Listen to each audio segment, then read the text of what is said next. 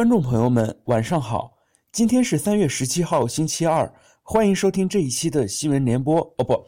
哎呀，猫头鹰电台之音乐馆第十二期节目。本期节目的主要内容有：莫因吸毒被警方抓获，曾自曝出柜；乐坛新秀登真人秀走红，情史曝光；兄弟登上国际舞台，华人歌手首位获奖，实则广告期间出场；女星模。透视装惊艳红地毯，摔倒秀好乳。下面请听详细报道。猫头鹰电台，FM 傲，FM 傲，生而傲娇。切，我才不报道呢！想必大家对于艺人的炒作已经开始免疫了，各种各样的博眼球的方法数不胜数，霸占着各类媒体的版面，让人不胜其烦。其实上头条是一个技术活。不管是无心插柳柳成荫，还是团队精心运作的结果，能够优雅地登上头条，对于歌手们来说都是可遇而不可求的极好之事。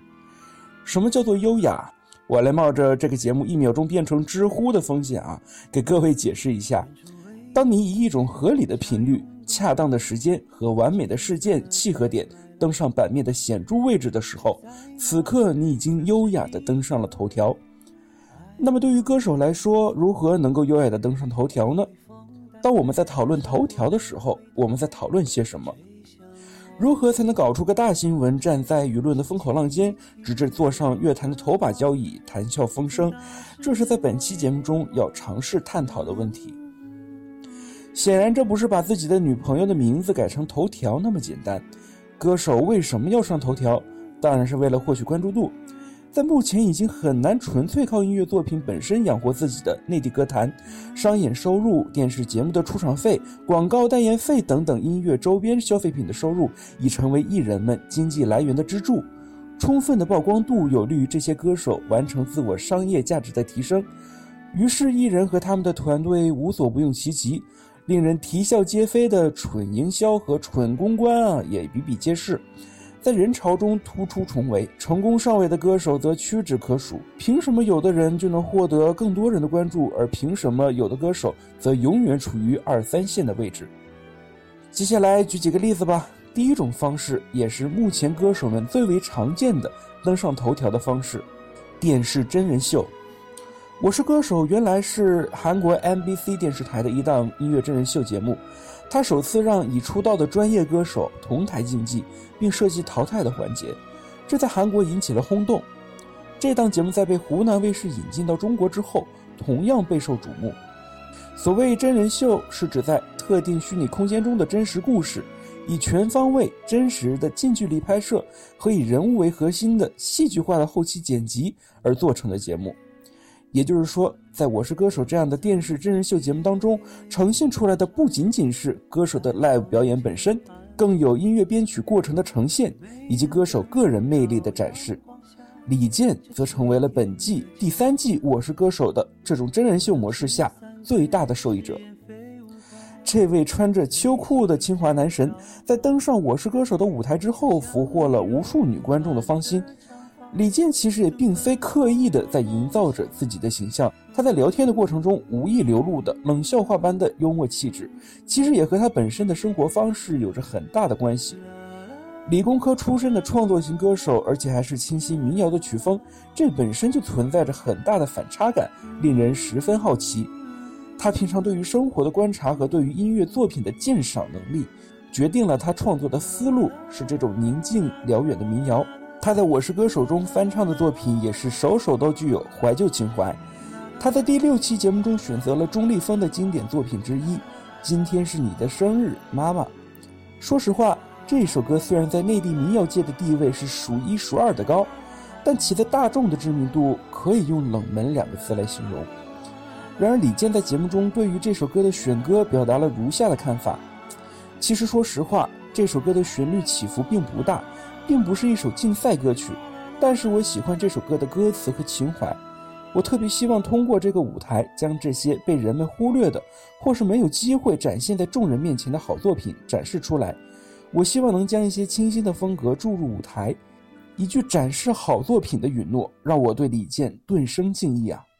想想，其他歌手都在讨巧五百位大众评审团的耳朵，而选择各种大歌、高歌、快歌，刺激着人们的感官。李健以他独有的云淡风轻，在这个相对而言比较残酷的舞台上站稳了脚跟。我曾经在网易云音乐上评论过这样一句：“李健是在我是歌手三季当中最会选歌的，没有之一。”获得了非常多人的赞同。他非常善于树立自己的风格，事实上这是他与生俱来的，而非刻意为之。当今天是你的生日，妈妈，陈圆，陀螺，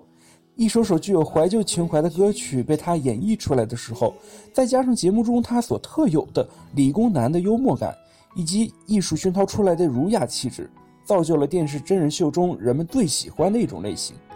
李健随即成为了第三季《我是歌手》当中观众们最为期待的出场歌手之一，也在各大媒体的头条中出现。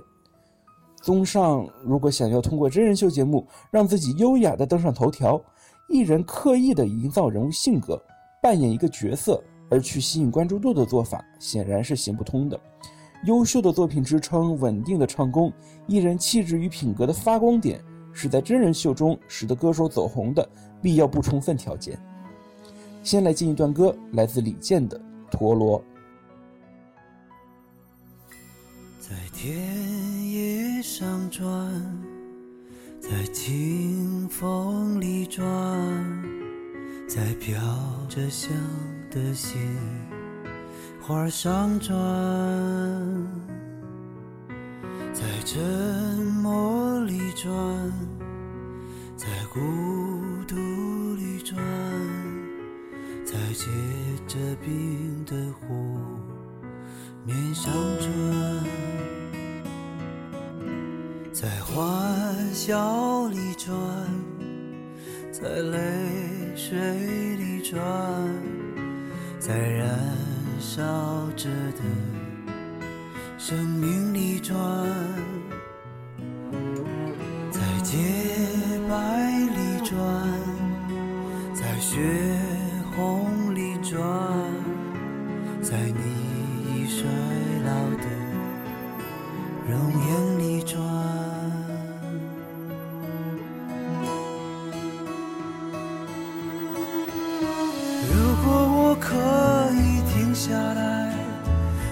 想把眼睛睁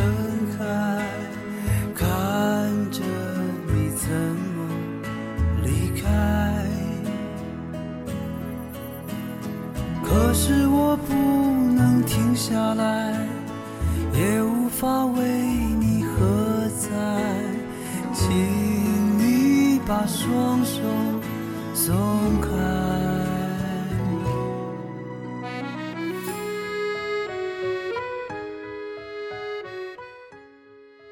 想要优雅的登上头条，可能还有另一种方式，深藏功与名。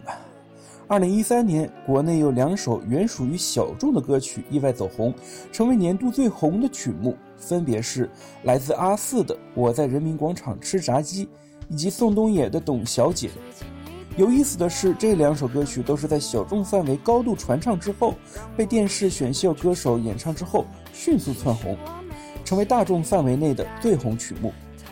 董小姐的“爱上一匹野马，可我的家里没有草原”这句歌词更引发了造句狂潮，成为了当年年度传播最广的金句，甚至宋冬野本人也成为了一种现象，被广为讨论。阿瑟和宋冬野这两位所谓的草根音乐人都出自国内最大的独立唱片公司摩登天空，也都是在2013年刚刚出版了首张专辑的新晋独立歌手。实际上，这两位独立的唱作歌手看似意外的走红，只是独立音乐多年累积之后的一次集中爆发。随着网络音乐传播介质的发展，现在的音乐受众的口味越来越广泛，加之独立音乐人的表演活动依托，音乐节如雨后春笋般的在全国范围内发扬和壮大。这些独立音乐人们所创作的民谣、摇滚、电子等类型的独立音乐，被越来越多的人所接受，甚至出现在各大选秀的舞台上。一系列独立音乐歌曲的一夜走红，不管这是摩登天空的精心策划，还是这真的只是一种巧合，都能够说明独立音乐人也正在加快脚步，蚕食着媒体头条的大蛋糕。这或许也是一种优雅的上头条的方式，因为歌手本身不需要刻意的炒作自己，就静静的等待着人们挖掘出那些选秀歌手所唱的歌曲的原唱就好了。这些唱作人在被这些挖掘机们挖掘出来浮出水面的时候，曝光度也就随之增加，于是获得了相关的资源，逐渐的提升了影响力，甚至现在已经出现了独立音乐渐渐成为乐坛主流的趋势。被翻唱的歌曲进而上头条的方式，除了这些独立音乐人之外，我再举一个例子，萧煌奇。在林宥嘉和动力火车分别在不同的场合翻唱了《你是我的眼》这首歌之后，其作者萧煌奇在写了这首感人的歌多年之后，才终于被人们所熟知。李健的膝盖此时似乎又中了一箭哈。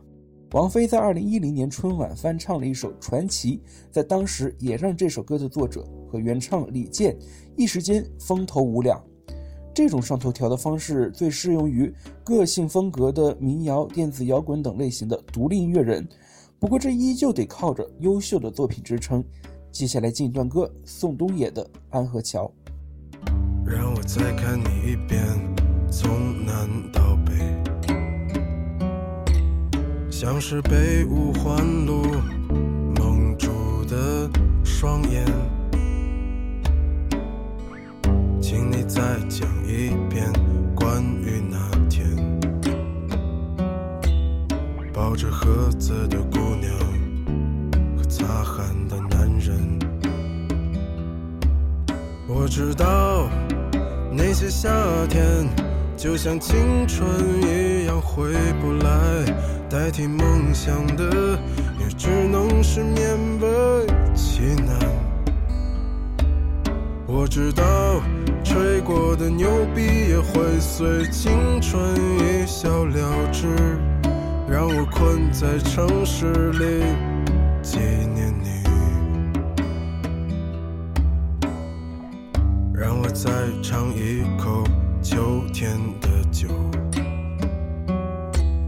一直往南方开，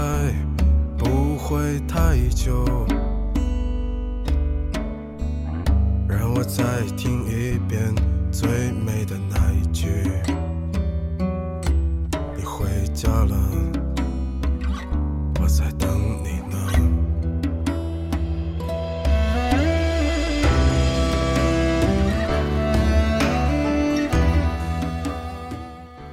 以上我列举了两种优雅的上头条的方式。其实优雅不见得一定要中规中矩、老老实实，你可以做视觉造型上的突破，玩点行为艺术，时尚、音乐、视觉相结合，立体的吸引受众的听觉和视觉神经。你也可以做艺人幽默性格的打造，把它打造成为一个段子手，在博得大众好感的同时，对你的音乐也会买账。通稿是艺人团队在媒体宣传自家歌手的时候所最为常见的方式。不过切记，通稿虽然可以适度吹牛，但不能太不切合实际了。比如你的艺人，在某海外颁奖礼上打了个酱油，但你在通稿中吹成了华人首次拿大奖云云，或者以文字游戏的手法将一个艺人与一些特别高大上的活动联系起来，比如蹭一个格莱美红毯，可以说成受邀出席并获奖；唱一个奥运相关的宣传曲，就吹成唱奥运会主题曲等等。看起来挺国际的，但是你真正的站在舞台上露怯的时候，这些高大上的新闻稿件将成为压垮你的最后一根稻草。不切实际的吹牛，too young to naive。所谓欲戴皇冠必承其重，要想优雅的上头条，被越来越多的人们所认可，一定要自身强大。习大大说了，打铁还需自身硬，这句话相当的有道理。感谢收听猫头鹰电台音乐馆第十二期节目。我们的节目从本期开始将进行扩版。音乐馆作为现有猫头鹰电台节目风格的延续，专注音乐八卦三十年。猫头鹰电台在微博 FM、网易云音乐首发，腾讯 Next Radio、苹果 Podcast、百度乐播、喜马拉雅、荔枝 FM、豆瓣小站、懒人听书同步更新。本期节目就是这样，我们下期再见。有时候也找俩小伙子们玩一把三 P，天天吹牛逼，你早晚让雷劈呀！雷电要是劈不死，还有老。中医，不要吹牛逼，谁吹谁挨踢。姑奶奶就是老中医，我专治吹牛逼